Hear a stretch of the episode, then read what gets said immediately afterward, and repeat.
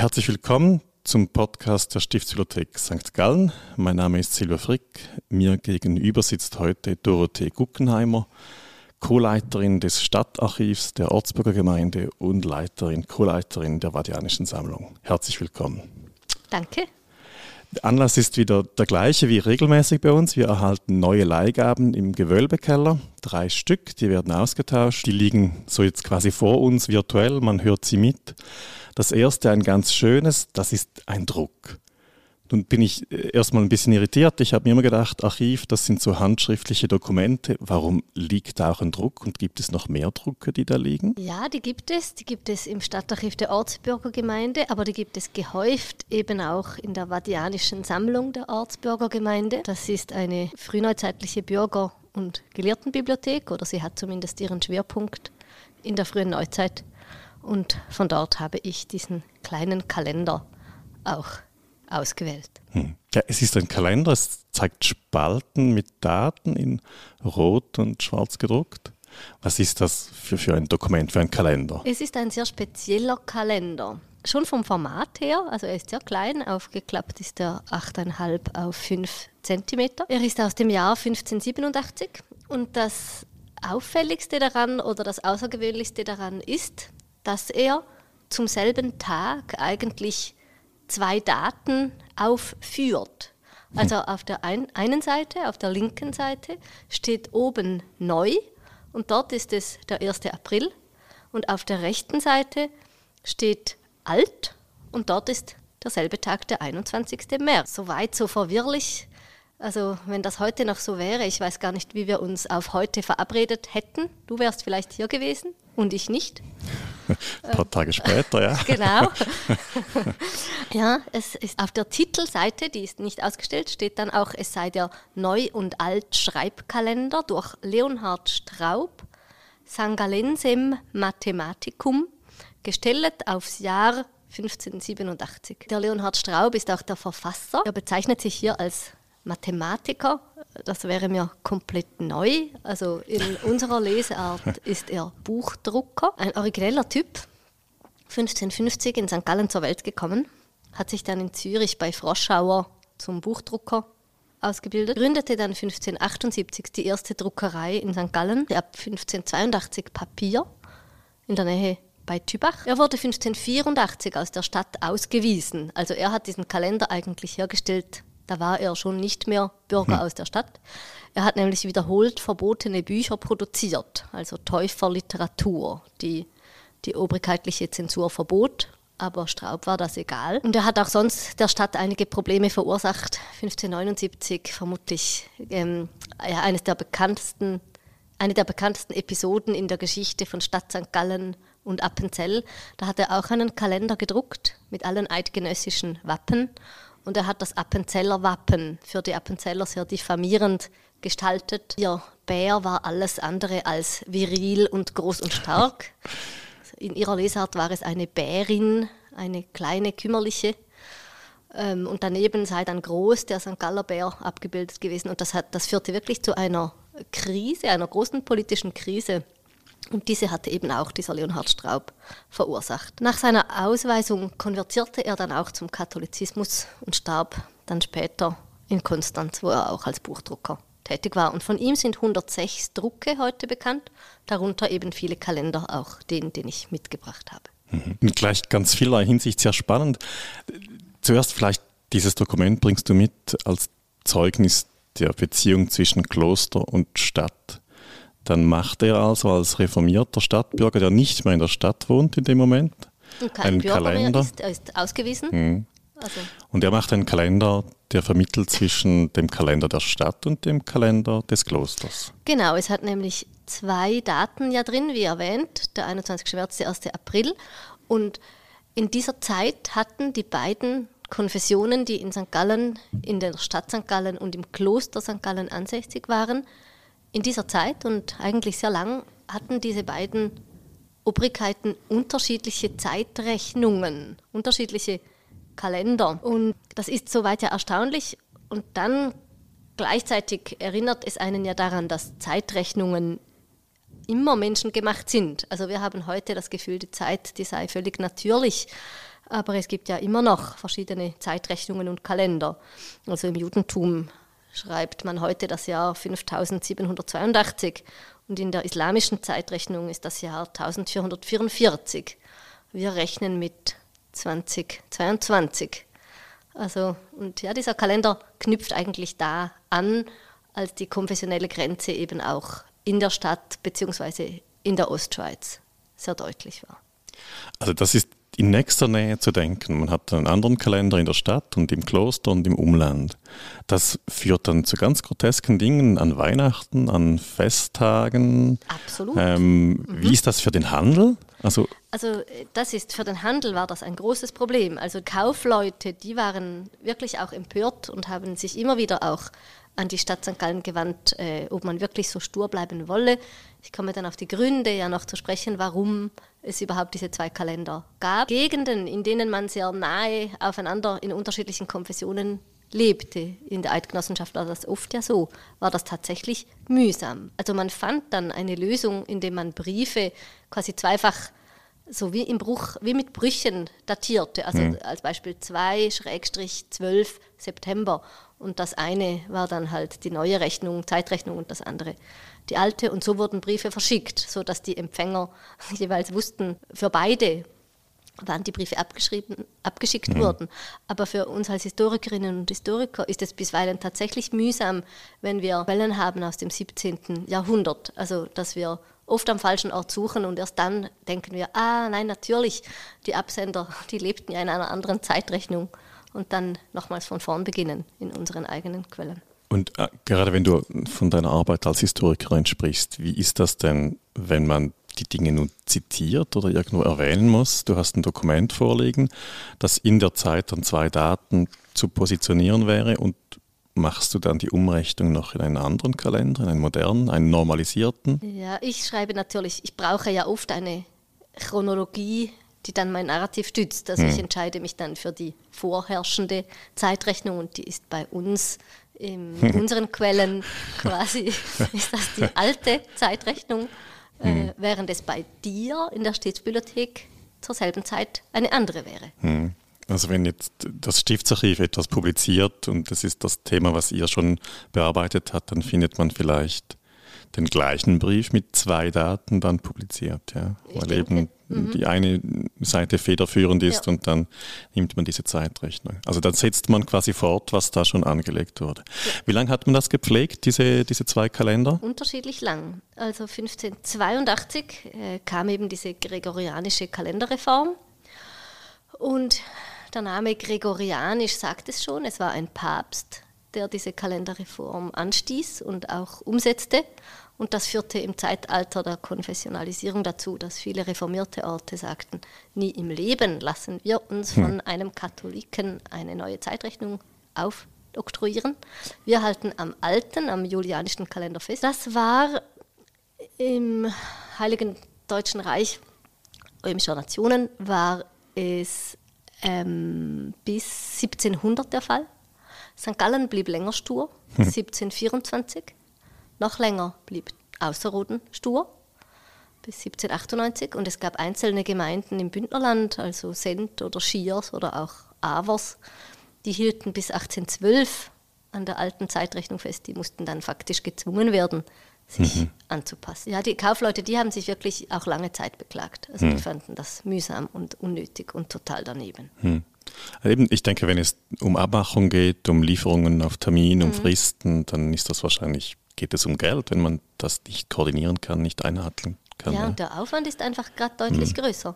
Also vor allem, wenn das Hauptexportgebiet, also Frankreich, äh, katholisch ist. Also mhm. äh, waren die eigentlich in ihrem Berufsleben oft mehr mit der anderen Zeitrechnung konfrontiert, die sie hm. zu Hause nicht hatten.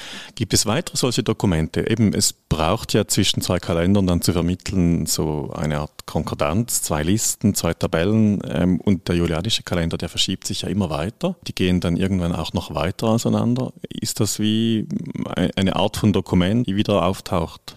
Ja, also diese Kalender wurden äh, oft produziert, also eigentlich die wurden jedes Jahr neu produziert und die wurden also im Appenzellerland zum Beispiel wurden die sogar noch produziert, als der Kalender bereits angenommen war. Also Ja, das hat eigentlich eine sehr lange Tradition und war auch wichtig, dass man da ajour blieb, um Chaos zu verhindern. Hm. Eben dieser Straubach-Kalenderdrucker, das scheint irgendwie ein Gebrauchsdruck zu sein, der auch einen Markt mhm. hat, den man absetzen kann. Ich denke, der druckt nicht nur schöne Dinge, die einfach ähm, teuer sind und niemand kauft, sondern das will verkauft werden, will verkauft sein. Wenn wir weiter bei Straub bleiben, ist ja interessant. Du sagst, er wurde äh, ausgewiesen aus St. Gallen als äh, einer der Täuferschriften weiter herausgibt, verlegt und nachher konvertiert er zum Katholizismus. Wie gehört das? Wie geht das zusammen? Ja, das habe ich mich auch schon gefragt. Also ich zu seiner Person weiß ich wenig. Ich denke aber, oder ich stelle ihn mir zumindest so vor, auch als widersprüchlichen, äh, vielleicht auch konfrontativen Menschen. Also insofern finde ich, es passt dann eben schon wieder. Hm. Ja, und man spürt ja heute noch in diesen Dokumenten seine quasi wirtschaftliche Innovationskraft. Er ist der erste Drucker, er ja. ist der erste Papiermacher in St. Gallen. Mhm. Also er bewegt sich da in einem ganz beweglichen Umfeld, wo er wirklich an einem neuen Ort ankommt mit diesen. Ja, und er produzierte für den Verkauf. Also er mhm. produzierte nicht äh, einfach so lar pur lar mäßig. Er wollte davon leben. Mhm. Wenn ich von heute zurückschaue und dann stellen wir uns ja die Frage, warum war es überhaupt nötig, eine Kalenderreform zu machen? Warum hat Papst Gregor da diesen Kalender eingeführt? Was war der Grund dafür? Kannst du das ein bisschen noch ausführen? Bis ins 16. Jahrhundert lebten die Menschen äh, nach dem julianischen Kalender. Der hat Julius Caesar hat den 43 vor Christus eingeführt und er hatte dort die Zeit, die die Erde für die Umrundung der Sonne braucht, in 365 Tage zu je 24 Stunden eingeteilt. Das Problem ist aber, dass die Erde tatsächlich 365 Tage und knapp 6 Stunden braucht, um die Sonne zu umkreisen. Also das astronomische Jahr ist darum länger als das kalendarische Jahr. Und das ergab dann eine Abweichung, die nach 100 Jahren schon 24 Tage betragen hätte. Und dass, dass das ein Problem war, das erkannten bereits die Römer und sie hatten, wie so oft, bereits eine gute Idee. Damit der Frühlingsanfang und damit eben die Tag- und Nachtgleiche immer auf dasselbe Datum fiel und damit die Jahreszeiten eben nicht mit der Zeit durchs Jahr zu wandern begannen, bauten sie eben alle vier Jahre ein Schaltjahr ein, also ein 366. Tag im Februar mit einem zusätzlichen Tag. Und damit hatten sie das Problem abgefedert, aber sie hatten es eben nicht gelöst. Ihr Kalender war immer noch elf Minuten länger als das Sonnenjahr. Und auch das führt über die Jahrhunderte dann zu Problemen. Man versuchte mehrmals in mehreren Jahrhunderten das zu lösen, also im vierten oder im neunten Jahrhundert, im dreizehnten Jahrhundert, aber man scheiterte immer an politischen Querelen. Der Druck wuchs aber natürlich im 16. Jahrhundert, also über 1500 Jahre nach der Einführung da betrug der Rückstand schon zehn Tage und der in der Natur erkennbare Frühlingsanfang, der verschob sich immer mehr in den Winter, das war offensichtlich. Und das wiederum führte zu einer Widersprüchlichkeit bei der Berechnung des Osterdatums. Ostern wurde und wird ja jeweils am ersten Sonntag nach dem ersten Vollmond im Frühling gefeiert. Und als Frühlingsanfang galt der Zeitpunkt der Tag- und Nachtgleiche der 21. März. 1582 kumulierte sich das Problem dann fiel der Frühlingsanfang nämlich auf den 11. statt den 21. März. Und das war nicht nur für Ostern ein Problem, sondern natürlich auch für alle anderen kirchlichen Feiertage, die sich von Ostern ableiten, also Karfreitag, Pfingsten, Himmelfahrt etc. Dann kam eben Papst Gregor VIII. und wollte Abhilfe schaffen mit einer Kalenderreform. Er beseitigte dann diesen Rückstand, indem er festlegte, dass auf den Donnerstag, den 4. Oktober 1582, direkt der Freitag 15. Oktober folgte. Und ja, damit ist das gregorianische Kalenderjahr nur noch 26 Sekunden zu lang. Das ist vertretbar, es weicht so nur noch alle 3236 Jahre einen Tag vom Sonnenjahr ab. Und bis dann wird man hoffentlich eine Lösung gefunden haben. Vielleicht. Das Erstaunliche ist, da ist eine technische Lösung für ein technisches Problem und dann hast du ganz am Anfang gesagt, Zeit ist menschengemacht und nicht naturgegeben, so wie wir sie berechnen. Also das ist auch identitätsstiftend nicht. Und das ist dann wohl auch an anderen Orten so geschehen, nicht? Du hast äh, ein Beispiel aus der Ostschweiz erwähnt, aber ich denke, das ist ein gesamteuropäisches Thema. Das ist oder war ein gesamteuropäisches Thema und Also es ist unter Forschenden umstritten, ob seine Kalenderreform wirklich nur mathematisch-astronomisch mhm. motiviert war oder ob er halt tatsächlich quasi einen konfessionellen oder einen religiösen Zweck verfolgte, indem er festlegen wollte, wann alle Christen in Europa Ostern feiern wollten. Mhm. Letzten Endes, ja, also die, die letzte Meinung in der Forschung überwiegt eigentlich, aber man kann auch sagen, dass in diesem Zeitalter wirklich sehr vieles ja in diesen Strudel der Konfessionalisierung geriet, gerade wenn es eben aus der einen oder anderen religiösen Ecke kam. Hm. Und das wurde ihm dann zum Verhängnis, wenn man so will. Gibt es, gibt es überhaupt Politik in der Zeit, die nicht konfessionell geprägt wäre, wenn sie zwischen diesen beiden mhm. Parteien passiert? Kann ich mir nicht vorstellen, nein. Hm. Ich glaube, das war alles sofort total aufgeladen. Vielen Dank für dieses sehr spannende Dokument. Wir gehen weiter zum nächsten. Das nächste Dokument, das da vor uns ist, ist ein Protokollband. Sehe ich das richtig? Ja. Also relativ nüchtern, so wie ich es jetzt eben erwarten würde aus dem Archiv.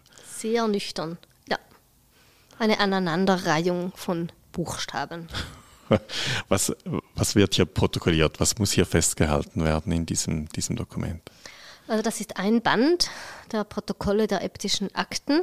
Die wurden von 1553 bis 1798 sind sie überliefert im Stadtarchiv der Ortsbürgergemeinde mit 24 Bänden. Ich habe mir auch überlegt, wie kann ich das am besten beschreiben und dann habe ich gedacht, ich lasse einfach den Schreiber selber sprechen, der auf der ersten Seite mitteilt, was er da mhm. protokolliert. Er schreibt, hier sei drin, was alles sich späniger Sachen und Handlungen verlaufen und zugetragen zwischen Kloster und Stadt. Spänig mhm. heißt strittig und da zielt es auch ab. Also darin sind sämtliche Themen protokolliert, die Stadt und Fürstabtei gemeinsam aushandeln mussten, weil es eben zu Schwierigkeiten führte. Und diese Protokolle sind besonders spannend, weil sie nicht nur die gemeinsamen Sitzungen dieser beiden Obrigkeiten protokollierten, sondern immer auch gleich festhielten, was wurde dann daraufhin in der Stadt zwischen Bürgermeister, Räten äh, besprochen, mit welchen Aufgaben wurde die Delegation dann zurückgeschickt zum Fürstabt zur weiteren Verhandlung und mit was kamen sie wieder zurück. Also man hat eigentlich mehrere Fäden, die man hier verfolgen kann. Die stadtinterne, aber auch die gemeinsame zwischen Kloster und Stadt. Das ist ein interessanter Prozess. Wie muss man sich das vorstellen? Also es gibt von außen irgendwie aus dem Alltag eine strittige Geschichte. Ein Bürger, totales Abt, kommt und sagt, ich habe etwas, das muss verhandelt werden. Und dann treten die zusammen. Ich weiß nicht, ob Sie das auf Wunsch eines Bürgers bereits mhm. taten. Ich denke, dass Sie selber entschieden, wie gehen wir da vor. Aber ja, es, kam, es kamen Untertanen der jeweiligen Obrigkeiten zu ihren Obrigkeiten, beklagten sich über einen Sachverhalt und dann wurde diskutiert, was machen wir jetzt.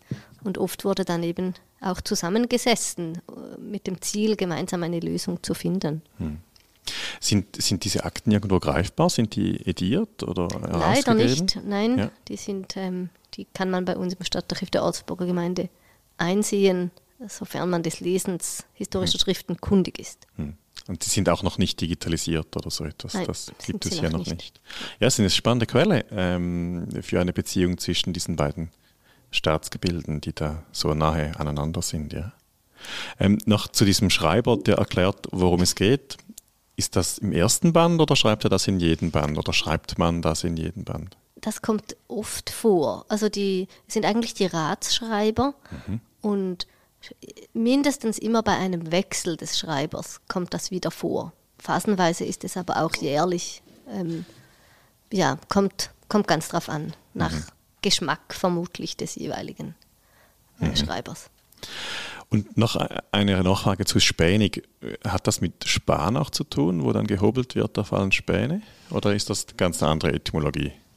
Weiß ich als Historikerin nicht. Hast nicht du in deinem früheren Leben Germanistik studiert? Ja, aber das habe ich nicht nachgeschaut. Ah, genau, Oder vergessen. genau. Ich werde, ich werde schauen, dass ich das noch klären kann. Ja, unbedingt. Ja. Nun ist dieses Protokoll äbtischer Axten aufgeschlagen vor uns. Was, was sehen wir hier für einen Fall? Was hast du uns da mitgebracht als Verhandlungsgegenstand, der dokumentiert ist? Ich habe etwas mitgebracht, das die wirtschaftliche Beziehungen zwischen Kloster und Stadt betrifft, und zwar aus dem April 1668. Damals diskutierten eine städtische Delegation und eine äbtische Delegation über einen sogenannten Arrest. Der Fürstabt hatte Pferd und Wagen eines städtischen Bleichemeisters, der hieß Jakob Weiermann, beschlagnahmen lassen, als der über fürstäbtisches Gebiet ritt oder fuhr. Der Hintergrund geht aus der Quelle auch hervor. Weiermann schuldete nämlich zwei fürstäbtischen Untertanen, also einem Bäcker aus der Langgasse und einem Müller aus dem Bach, schuldete er Geld und er war mehrmals zur Zahlung aufgefordert worden. Die Zahlung war ausgeblieben und da hat dann der Fürstabt kurzerhand beschlossen, einfach einen Gegenstand zu beschlagnahmen, um ein Pfand zur Versilberung in der Hand zu halten oder auch nur um den Druck zu erhöhen. Und an dieser ersten Sitzung, die aufgeschlagen ist vom 23. April, wehrte sich die städtische Delegation gegen diesen Arrest.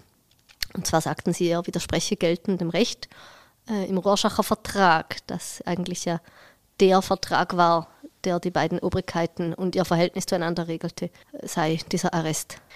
Und das Ziel der Städter war, dass sie dann eben die fürstäbtischen äh, Vertreter äh, dazu brachten, den Arrest aufzuheben. Die erklärten dann aber, nie im Leben würden sie das tun, außer die Schulden würden mhm. bezahlt oder man würde einen Bürgen stellen, der quasi haftbar sei anstelle des Schuldners. Und der Fürstabt ließ auch noch ausrichten, der städtische Bürgermeister trage im Grunde selber die Schuld für diesen Arrest. ja, es war, ich, die St. Galler dürften geschluckt haben. Er habe nämlich gegenüber einem fürstäbtischen Untertanen, habe er selber den Weiermann als unzuverlässigen Schuldner geschildert. Hm. Und dann habe man halt gehandelt. Ja, das entnimmt man diesen Protokollen dann auch. Die städtische Delegation, die ging dann mit diesen Informationen zurück zu Rat und Bürgermeister und es wurde für den Bürgermeister dann etwas peinlich, mhm. weil er ja eigentlich als schuldig mhm. dastand. Er verteidigte sich dann, sagte, er habe eigentlich nur darauf hinweisen wollen, dass Weisermann auch von anderen unter Druck stand und dass er nicht liquid sei. Mhm. Sein Ziel sei eigentlich gewesen, Verständnis und Geduld zu erhalten. Und offenbar sei er falsch verstanden worden oder zumindest sei seine Aussage sehr verkürzt worden. Und ja, er entschuldigte sich auch. Es war mhm. ihm sichtlich peinlich. Aber man glaubt ihm dann, dass er guten Willens das. Ja, und vermutlich, also äh, vermutlich stimmt das auch, weil äh, zum mhm. einen wusste er als Bürgermeister über das städtische Bleichegeschäft gut Bescheid. Also die Bleichen waren städtische Lehen. Weiermann und sieben andere Bleichemeister hatten die acht Bleichen quasi als Lehe erhalten. Sie konnten einen obrigkeitlich festgelegten Preis pro gebleichtes Tuch fest äh, verlangen. Aber die Kaufleute hatten eigentlich eine Auswahl. Also die Kaufleute konnten wählen, zu wem dieser acht Bleichemeister sie mhm. gehen sollten. Also Weiermann war nicht in einem geschützten wirtschaftlichen Umfeld tätig. Also er hatte es schwierig und dann war das Timing auch schwierig. Also es war April, die bleiche Saison, die begann erst. Er hatte noch keine Zeit gehabt, Geld zu verdienen, weil die Bleiche, die dauert sagen wir mal zwölf Wochen. Hm. Ähm, also dann erst gibt es Erlös, frühestens. Ah, er war gar nicht liquid. Nein, er war nicht liquid. Ja. Und das wusste der Bürgermeister. Hm. Der Bürgermeister wusste auch, eben, dass bereits andere Gläubiger versucht hatten, zu Geld zu kommen. Der Bürgermeister war in verschiedenen Gerichten involviert. Also der hatte tatsächlich Kenntnis, wer von seinen Bürgerinnen mhm. oder Bürger, Bürgern wie unter Druck stand finanziell. Und eben er wusste auch um die Saisonalität des Bleichegeschäfts. Also äh, Weiermann hatte zu diesem Zeitpunkt Ausgaben gehabt, hohe Ausgaben für Holz. Er musste eine Laugenflüssigkeit eigentlich herstellen für die Bleiche. Also er hatte Ausgaben getätigt, hatte aber noch keine Möglichkeit gehabt, Einnahmen zu generieren. Und das wusste der Bürgermeister. Also ich glaube ihm tatsächlich, dass er ihm helfen wollte, aber er hat ihm offensichtlich geschadet. Hm. Ein Bärendienst ja. erwiesen. Weiß man von Weiermann denn, wie es weiter verläuft? Wenn es ja acht Bleichmeister gibt, mhm. dann kann man, wenn man das nicht gut macht, denke ich, auch wieder verlieren, dieses Amt oder diese Einnahmequelle. Ja. Kann man ihn weiter verfolgen bei euch? Ja, das kann man. Also zum ersten kann man mal in den äbtischen Protokollen weiterverfolgen, was passierte mit mhm. Pferd und Wagen. Also für die Stadt war es entscheidend, das war sein Arbeitswerkzeug. Mhm. Also für die Stadt war wichtig, dass er das zurückbekam, denn nur wenn er arbeiten konnte, konnte Kann er, zurückzahlen. Ja, genau, ja. und auch seine Mitarbeitenden mhm. bezahlen, mhm. Steuern zahlen etc. etc. Also für die Stadt war das total wichtig. Und sie griff dann auch selber in die Tasche, also das städtische Prästenamt mhm. wurde dann eigentlich, also zahlte die Schulden zurück und Weiermann wurde dann damit Schuldner des städtischen Amtes mhm. und nicht mehr dieser fürstäbtischen ja. Untertanen. Also das nahm mal Druck weg, löste das Problem aber natürlich nicht. Und in anderen Quellen, in Gerichtsbüchern und Ratsprotokollen habe ich dann noch nachgesehen, dass dieser Weiermann später tatsächlich in Konkurs ging. Und Illiquidität ist in der frühneuzeitlichen Gesellschaft eigentlich total normal. Das hat auch mit der Wirtschaft zu tun, wie sie funktionierte. Und es hatte auch damit zu tun, dass es in der frühen Neuzeit und auch schon im Spätmittelalter einen eklatanten und chronischen Bargeldmangel gab. Mhm. Also es hatte gar nicht genug Edelmetalle, um ausreichend Bargeld gerade in diesen kleinen Währungen, die im Alltag zirkulierten, um genügend Münzen zur Verfügung zu stellen für alle Geschäfte, mhm. die abgeschlossen wurden. Die frühneuzeitliche Gesellschaft ist eine Gesellschaft, die ganz stark auf Anschreiben, wie man das mhm. später dann nannte, beruhte. Also Geschäfte wurde, wurden getätigt und dann wurde vereinbart, zu einem bestimmten Zeitpunkt dann einfach die Differenz zu zahlen zwischen zwei involvierten Parteien. Mhm. Das war üblich, also dass man zum Beispiel Martini festlegte und dann schaute, wie sieht es aus? Und derjenige, der dann etwas schuldig war, der musste das dann bezahlen. Das war grundsätzlich war eine Verschuldung oder eine Illiquidität nichts Außergewöhnliches. Das Problem entstand natürlich eben dann, wenn einzelne Gläubiger halt begannen, Druck auszuüben. Das mhm. sprach sich rum. Und dann kamen dann oft alle, weil sie hörten, oh, da mhm. ziehen die einen vor Gericht. Dann dachten ja. sie, die werden jetzt bezahlt, wir nicht, wenn wir uns nicht regen. Und sie kamen dann auch. Und so wurden Konkurse eigentlich oft verursacht durch das Zusammenlaufen von Gläubigern. Mhm. Und es war auch verständlich, also dass der Fürstabt hier tätig wurde und nicht einer der vielen Stadt St. Galler Gläubiger, die Weiermann auch hatte, ist, wenn man das Konkursrecht anschaut, naheliegend. Da wurden fremde Gläubiger tatsächlich benachteiligt. Im Konkursfall wurden zuerst die städtischen Gläubiger bezahlt. Mhm. Darum waren es auch oft Fremde, die kamen und sagten, wir möchten jetzt unser Geld zurück mhm. und wir möchten nicht warten.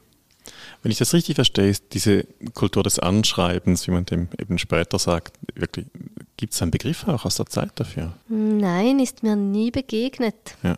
Aber wenn man, wenn man eben diese Kultur, die ist ja treu und Glauben, ist da ganz mhm. wichtig. Man hat einen Ruf und aufgrund dieses mhm. Rufes kann man dann auch solche Geschäfte tätigen. Und wenn man den verliert oder quasi den beginnt zu verlieren, dann ist man so auf der schrägen Ebene, wo man nicht mehr irgendwie raufkommt.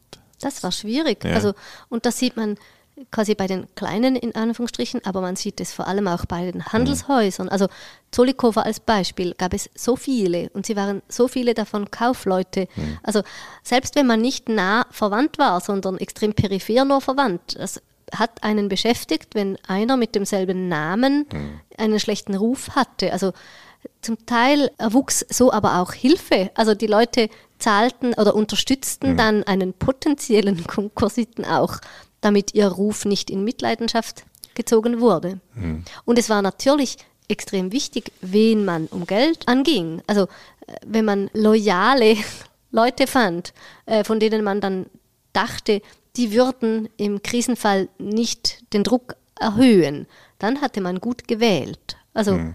je mehr Vertraute man als Gläubiger hatte, desto wahrscheinlicher war es eigentlich, nur in Anführungsstrichen verschuldet zu bleiben und nicht Konkurs zu gehen. Hm.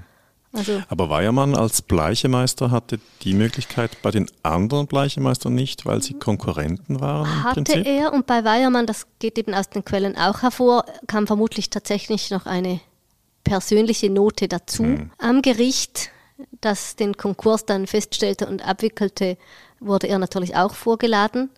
Und er sagte dann vor Gericht, er habe keine Ahnung über den Umgang mit Geld. Er habe null Überblick, was reinkomme, was rausgehe. Das sagt er selber. Und das wird dann auch eigentlich von seiner rechten Hand auf der Bleiche bestätigt. Ein anderer Mann, der dann sagt, er habe alles getan, um die Übersicht zu behalten und ihm zu helfen, sei aber nicht erfolgreich gewesen. Mhm. Und das stellt dann das Gericht auch noch fest. In der Originalquelle heißt es dann, Weiermann habe berüscht gewirkt, mhm. also berauscht. Er war Alkoholiker. Mhm.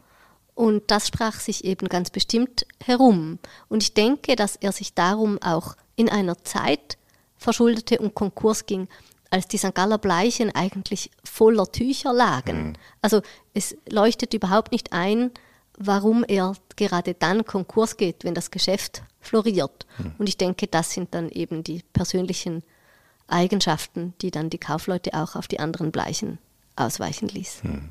Aber unabhängig von Weiermann, wenn man ein solches Geschäft erfolgreich machen möchte, braucht man entweder ein sehr gutes Gedächtnis für alle Verbindlichkeiten, die man irgendwo eingegangen ist, oder ein gewisses Maß an Schriftlichkeit, das man selber pflegen kann. Genau, aber das, also ich denke, dass in städtischen Gesellschaften die Fähigkeiten zu schreiben und zu lesen, die werden tendenziell unterschätzt. Hm. In ländlichen Gebieten mag das ein Problem gewesen sein, aber in der Stadt war Bildung doch wichtig für Buben, auch für Mädchen, begrenzter, aber trotzdem. Also ich glaube, dass man hier lesen, schreiben und rechnen konnte und dass Weiermann das in der Theorie auch konnte, aber so wie es heute Menschen gibt, die tendenziell im Chaos versinken, das ist eine historische und mhm. menschliche Konstante. Was übrigens auch noch interessant ist, bei Weiermann, aber allgemein in diesen Schuldenlisten, die wir dann haben bei Konkursen, wurden die ja angefertigt. Also die Quelle hier, die ich hier mitgebracht habe, die steht zwar für einen wirtschaftlichen Konflikt,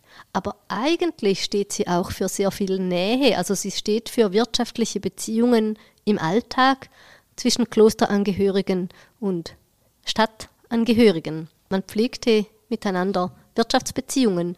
Ich habe mal so grob geschätzt, in Konkursen ein Drittel bis zur Hälfte aller Konkursiten hatte fürstäbtische Gläubiger. Also die hm. Beziehungen, die waren eigentlich Alltag. Hm. Da waren Fürstenländer darunter, Rheintaler, Tablatter, Tockenburger. Also alle eigentlich. Wichtig ist noch hier, dass viele dieser Schulden nicht eigentliche Geldkredite waren, also jemand kommt und sagt, ich brauche Geld, leiste mir welches, sondern sie entstanden eben durch Geschäfte im Alltag.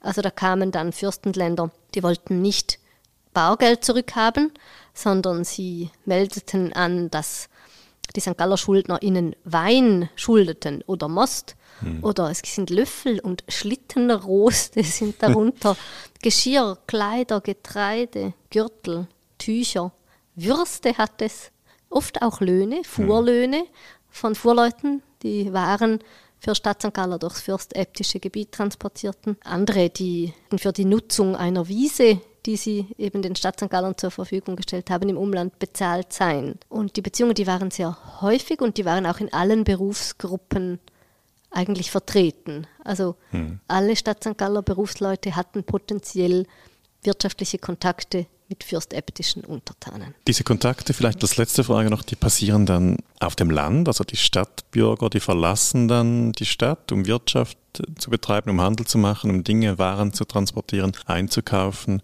Gibt es regionale Treffpunkte, Märkte oder kommen von außen die in die Stadt und da wird als Wirtschaftszentrum diese Dienstleistung angeboten? Also letzteres können wir ganz sicher nachweisen mit unseren Quellen. Ja, der Markt hatte mhm. eine wichtige Funktion und auch eine Drehscheibenfunktion, also dass auch Orte oder Gegenden quasi mit wirtschaftlichem Schwergewicht sich dann auf dem städtischen Markt das besorgten, was eine andere Gegend wirtschaftlich produzierte. Ähm, der städtische Markt ist in der Bedeutung insofern nicht zu unterschätzen, aber es gab auch Stadt St. Galler, die ihre Beziehungen im Umland knüpften gab eigentlich beides. Hm. Besten Dank für dieses spannende Dokument. Wir gehen gleich weiter zum nächsten, das ein bisschen offizieller aussieht. Lese ich da Edikt? Genau. Die Quelle ist ein Mandatenbuch, Band 548 aus dem Stadtarchiv der Ortsbürgergemeinde, eines von vier sehr dicken Büchern. Und darin sind eben Mandate überliefert von 1546 bis zum Ende des Ancien Regime und ich habe hier ein Edikt von 1797 ausgewählt. Edikte und Mandate sind eigentlich dasselbe. Mandat, der Name kommt von lateinisch mandare, befehlen. Und Mandate sind Gesetzestexte, die in der Eidgenossenschaft und auch im Reich vom Spätmittelalter an und in der frühen Neuzeit Hochkonjunktur hatten. Also die wurden anfangs noch vereinzelt und später dann inflationär produziert. Alleine in der Stadt sind gegen 1000 überliefert. Und auch hier müssen wir davon ausgehen, dass einige verloren sind.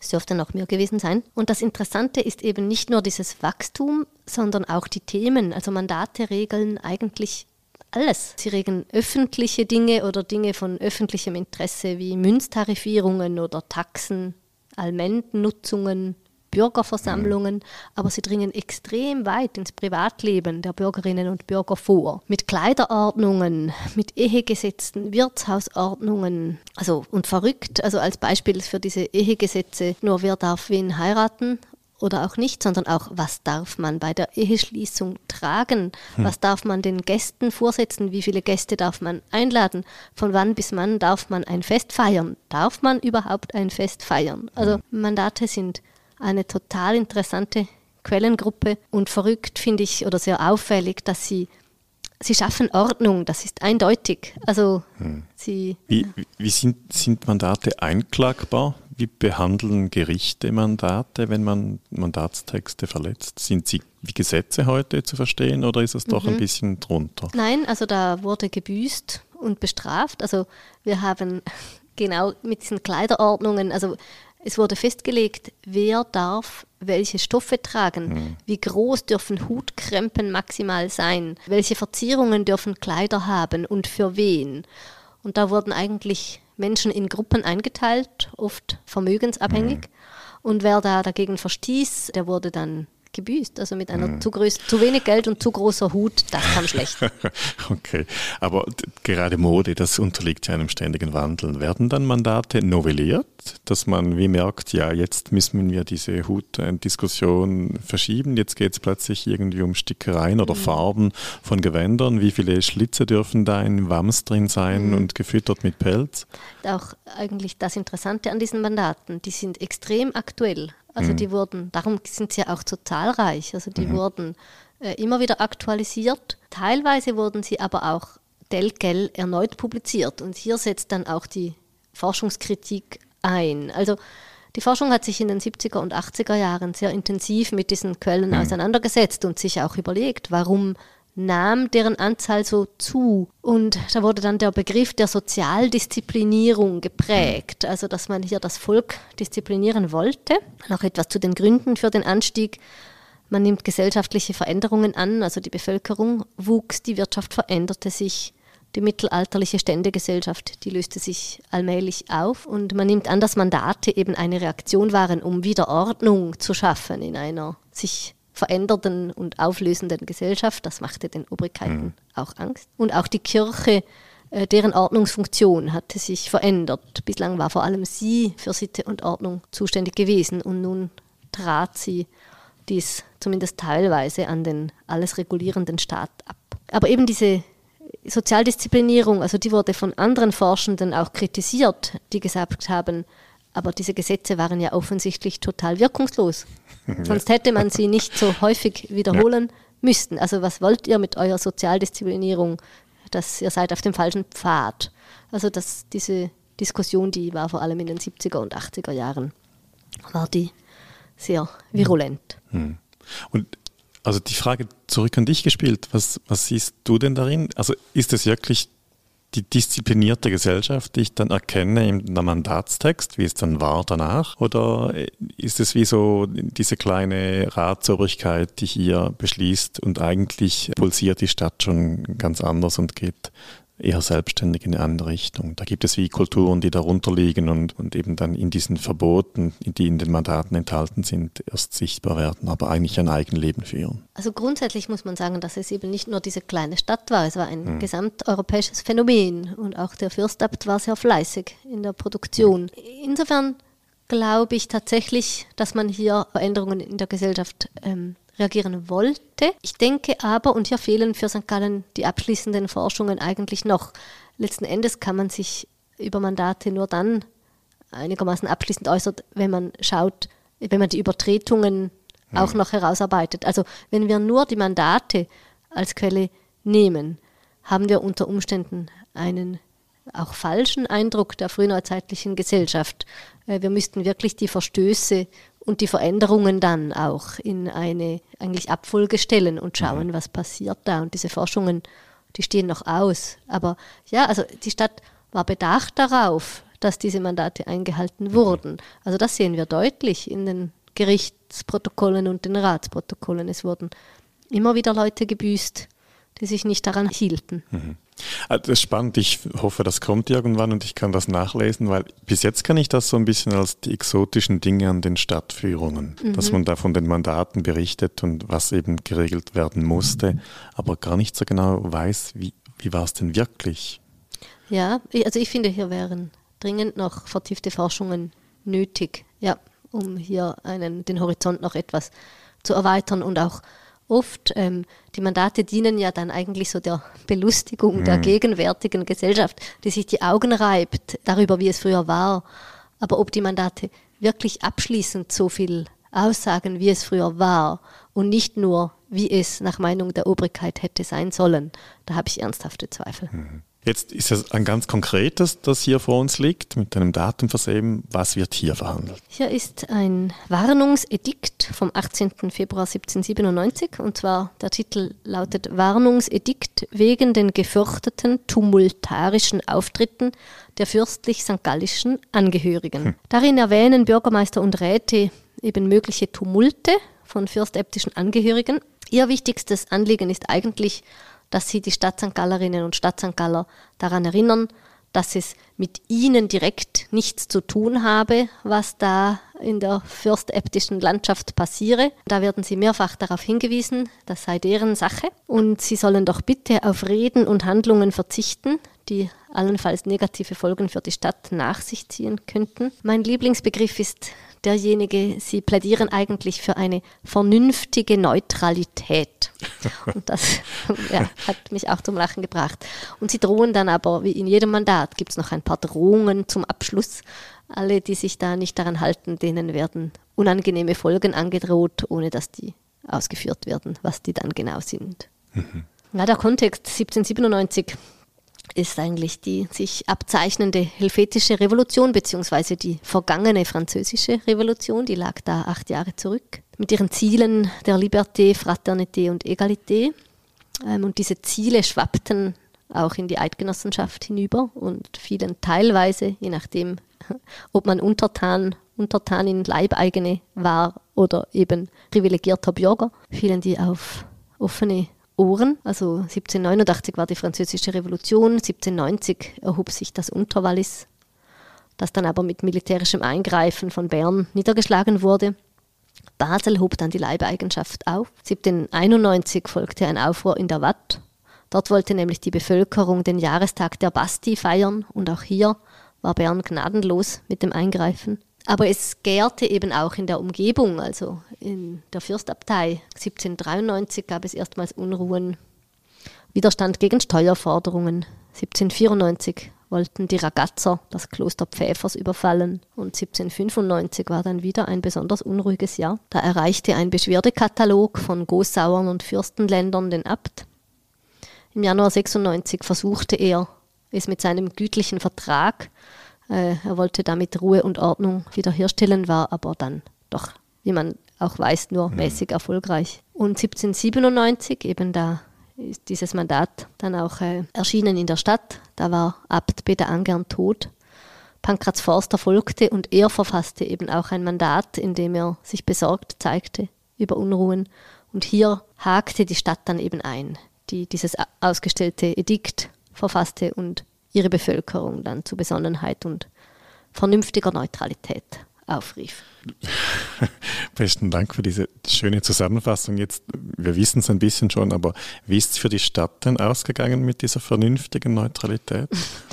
Ja, sie hat, äh, die Frage ist, gibt es einen Kausalzusammenhang? Man war tatsächlich vernünftig, ausreichend vernünftig, aber das hat Napoleon dann 1798 trotzdem nicht daran gehindert, mit seinen Truppen in die Schweiz zu kommen und die alte Eidgenossenschaft umzupflügen. Und damit wurde dann auch die alte Stadtrepublik St. Gallen mhm. umgepflügt. Ja, also die Untertanengebiete, die wurden befreit mhm. und in der Stadt war die Aufnahme vermutlich deutlich ambivalenter. Hm. So. Bisschen vorausgeschaut, das ist ja ein Riesenthema, da könnte man Stunden drüber sprechen oder Fragen stellen auch. Wie ging es fürs Archiv denn weiter? Also ihr seid ja quasi das alte Archiv, mhm. nicht ein stehendes Archiv, mhm. da kommt nichts Neues dazu. Da, da, doch, doch, was denkst Ach, du? jetzt.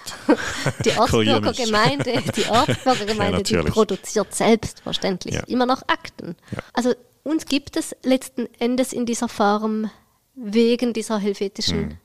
Republik. Also Napoleon setzte ja der alten Eidgenossenschaft und ihrer Ordnung ein Ende. Und er war ja dann sehr getrieben eigentlich von den Idealen der Egalität. Also hat richtig erkannt, dass die Eidgenossenschaft ein sehr ungleiches Gebiet war, in der wenige sehr viel Privilegien hatten und sehr viel Vermögen akkumuliert und ganz viele hatten weder das eine noch das andere. Und er war es ja dann eigentlich, der für eine neue Struktur plädierte, nämlich für die Einführung von Einwohnergemeinden, also von politischen Gemeinden, in der jeder und jede Ansässige partizipieren konnte.